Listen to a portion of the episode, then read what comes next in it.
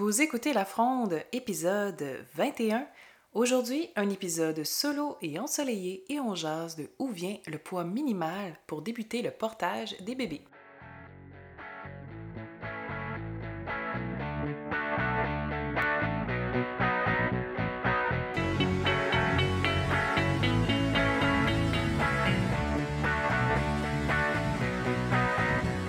Je suis Stéphanie Beaubien et j'anime La Fronde, un podcast accessible, bienveillant et un brin controversé pour les professionnels de la périnatalité.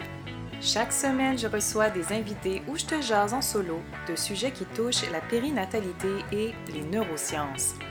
Mon but est d'éduquer et de transmettre mes connaissances à toutes les intervenantes du milieu pour que tous les bébés du Québec partent avec une full tank d'ocytocine d'envie. Je te promets, la fronde, c'est hautement divertissant et en plus, c'est appuyé par la science. Bonne écoute!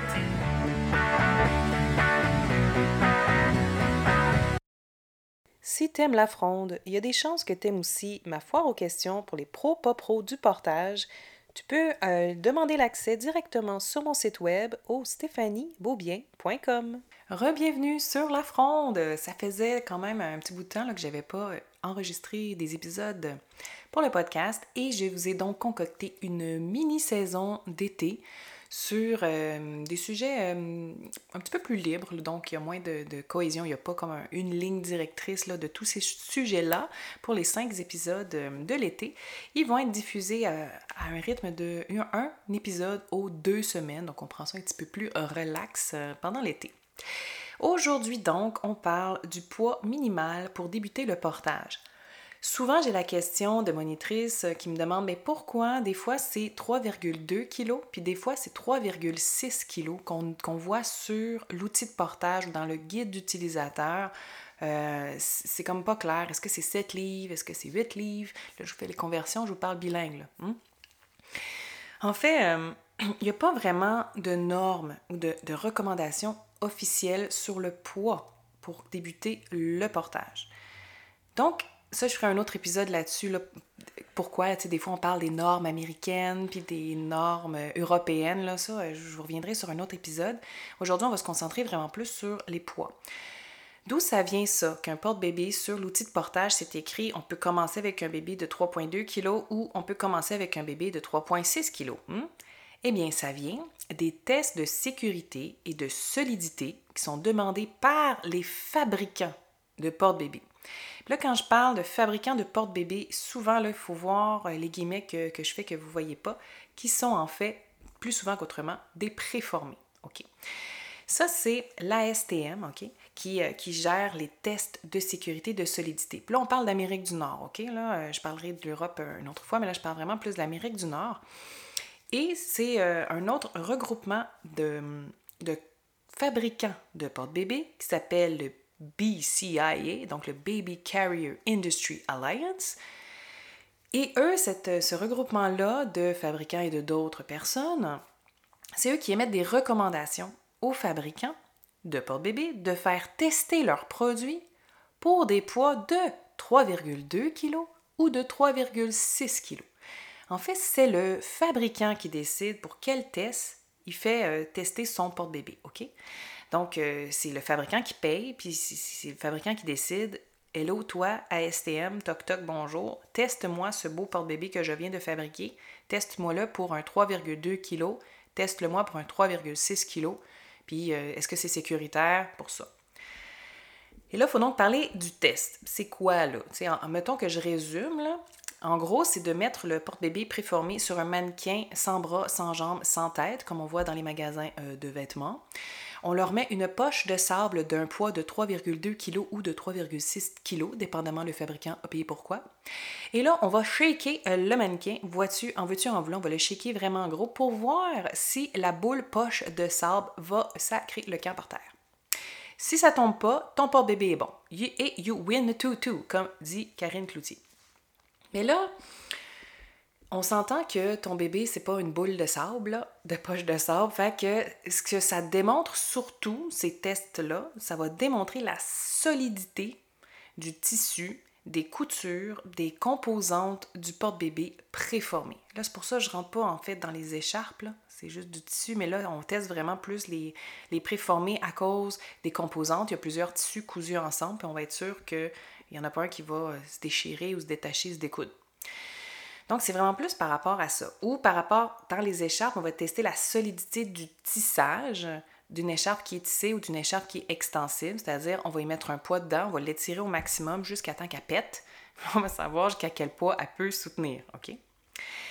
Donc, ces tests-là, ils vont démontrer la solidité et non pas, euh, ils démontrent pas si le porte-bébé, en fait, ils démontrent pas si le bébé est en sécurité dans le porte-bébé ou pas. Mhm.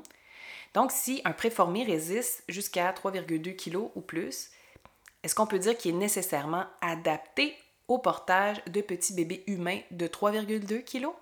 On peut pas dire ça. C'est comme un, gros raccourci qu'on fait. On sait qu'il est assez solide, qu'il va pas craquer, rien. Mais on peut pas dire que le bébé, lui, il n'est pas à risque d'asphyxie positionnelle dans ce porte-bébé-là, dans la façon qui est utilisée.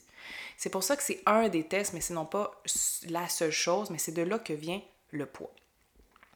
Mais là, l'autre question qui vient après ça, c'est, OK, si la STM si en fait le BCIA demande à ses, recommande à ses membres de faire tester leurs produits pour 3,2 kg et 3,6 kg, qui sont un peu les tests proposés par l'ASTM, mais d'où c'est que ça vient pareil, ça, ce 3,2 puis ce 3,6 kg-là? Hein? Eh bien, ça vient d'études scientifiques euh, qui ont comparé les tonus de centaines de bébés naissants, des gros, des petits, des prématurés, des nés à terme, des dépassements de DPA, etc., etc., etc. Ils ont mis ça ensemble et les, résultats, en fait, qui ont, ils ont conclu au résultat suivant, qui est que un bébé né à terme d'environ 3,6 kg, soit 8 livres, il est moins à risque d'asphyxie positionnelle qu'un plus petit bébé. Il vient de là, le 3,6 kg. Il vient juste de là. Ce que le BCIA veut, c'est que les bébés ne meurent pas dans les portes bébés. On s'entend, aucun fabricant ne veut voir un bébé mourir dans son porte-bébé, ça fait vraiment pas euh, de la belle pub. Hmm, vraiment pas du tout, c'est pas bon pour le marketing.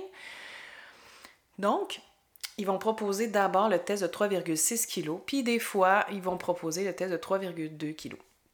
Mais en grande majorité des fois, on va plus voir du 8 livres pour débuter le portage parce qu'un bébé né à terme d'environ 8 livres, 3,6 kg, est moins à risque d'asphyxie positionnelle qu'un bébé plus petit parce qu'il y a un petit peu plus de tonus inhérent. Si vous avez déjà vu plusieurs bébés naissants, ils naissent tous avec des poids et des tonus différents. Et ça ne veut pas dire non plus qu'un bébé plus petit va avoir moins de tonus aussi, puis un bébé plus gros pourrait avoir moins de tonus. De là l'importance, en fait, de garder en tête des informations ultra pertinentes et importantes qui suivent. Il faut toujours se référer au guide d'utilisation de l'outil de portage pour connaître le poids minimum accepté par le fabricant, donc soit le test qui a été fait. Et surtout, il faut proposer d'accompagner les familles pour débuter le portage avec une monitrice de portage certifiée et encore plus si le bébé est de faible poids à la naissance, est prématuré, est à risque d'asphyxie positionnelle parce qu'il est hypotonique par contre. Donc vraiment, l'accompagnement aux familles va vraiment aider à euh, mieux débuter le portage avec des bébés qui sont très petits et très jeunes. Et surtout, je vous rappelle de garder en tête que ce que les bébés ont réellement besoin durant le quatrième trimestre, eh bien, c'est de peau à peau. Parce que comme dit Amélie, entre deux seins, tu pourrais faire quelque chose et tout le monde a de la peau à offrir. Voilà, voilà, donc c'était le petit épisode aujourd'hui pour un peu euh, comprendre euh, comme d'où ça vient ce 3,6 kg ou 3,2 kg. J'espère que ça répond un peu plus à ta question, que ça t'oriente un peu à comprendre d'où ça vient mais surtout garde ton esprit critique pour juger si le bébé semble sécuritaire dans son outil de portage. Donc on veut un bébé qui est haut, à portée de bisous, qui est visible en tout temps pour limiter le maximum le risque d'asphyxie positionnelle. Référez-vous à l'affiche du bébé bien agrippé, donc à accroupi, à hauteur de bisous, un bébé contenu dans son porte-bébé et avec le visage dégagé, les, les voies respiratoires dégagées et le visage découvert en tout temps. N'hésite pas à m'écrire si tu veux réagir à ça. Si tu as encore des questions, si tu veux en savoir plus, si tu veux savoir d'où viennent aussi ces études scientifiques-là, c'est dans la base de données de l'ASTM, donc c'est un peu leur voûte euh, à eux. Euh, moi aussi, j'aimerais bien pouvoir les lire, donc on pourrait euh, se mettre en gang pour éplucher tout ça parce que c'est des grosses briques. Voilà, voilà, passez une agréable journée et on se revoit on se revoit, du moins. Je vous reparle dans deux semaines. Bon été! T'as aimé l'épisode d'aujourd'hui? Sûrement si tu l'as écouté jusqu'ici. Ben, n'hésite pas à t'abonner et surtout à me laisser un avis sur ta plateforme d'écoute préférée. Ça fait une vraie différence pour faire découvrir le podcast à tous les professionnels de la périnatalité. Bye!